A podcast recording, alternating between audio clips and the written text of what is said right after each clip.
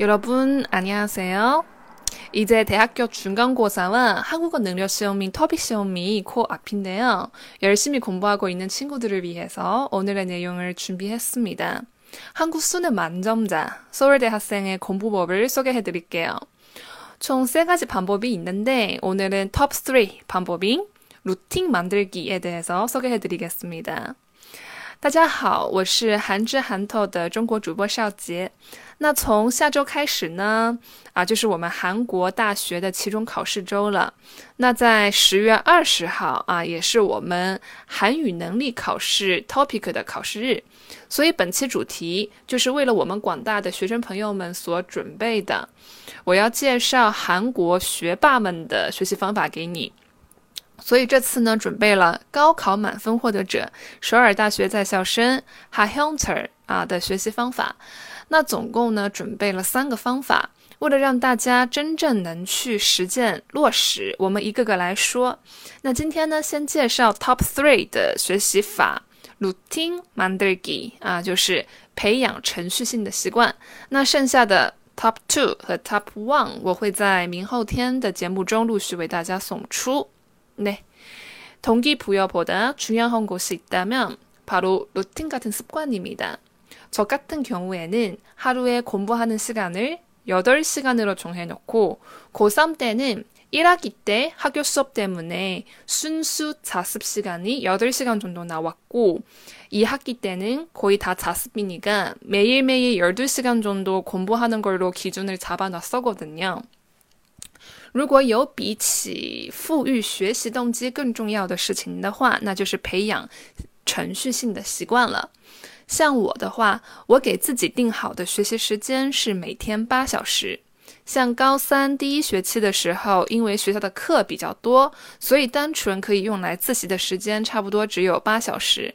那到了高三第二学期的时候，因为基本上都是以自学为主的，所以我给自己定的学习时间是每天十二小时。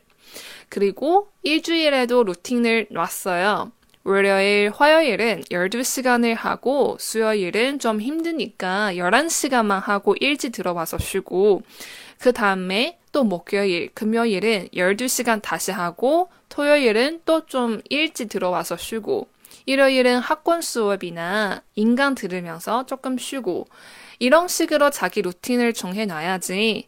아, 이제 좀 많이 했으니까 오늘 좀 쉬어야지. 이런 생각을 좀 안 날 수 있거든요. 然后我把这样的程序性习惯也设置到了每周的时间中，周一和周二每天学习十二小时，到了周三因为比较累了，所以就只学习十一小时，就早点回去学，就早点回去休息。周四和周五也是再次恢复到每天十二小时，周六就再次稍微早点回去休息。那周日的时候呢，去学院上课或是听网络课程，然后稍微休息一下。要像这样给自己设置好学习的习惯，才不会出现啊，已经学习很多了，那今天就休息一下吧这样的想法。그리고또공부가안되면 기분 전환으로 푹 쉬어라. 이런 이야기 점점 하잖아요. 어, 저 같은 경우에는 그렇게 한 번 쉬기 시작하니까 끝도 한도 없이 쉬게 되더라고요. 그래서 집중력이 좀 떨어지더라도 최대한 엉덩이를 붙여놓고 공부를 하려고 노력을 많이 했어요.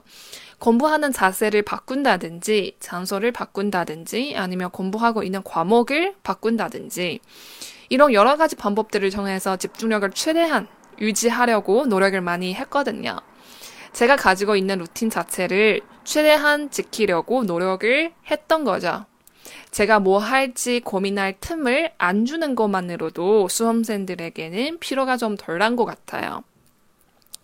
当我们学习时感到力不从心的时候，我们会说，呃，为了转换一下心情，那我就去好好休息一下吧，类似这样的话。 但是像我这样的情况呢，如果这个时候我去休息了，那么我会一直休息下去。所以，就算我的注意力不能很集中，我也会尽量让自己不要离开凳子去学习。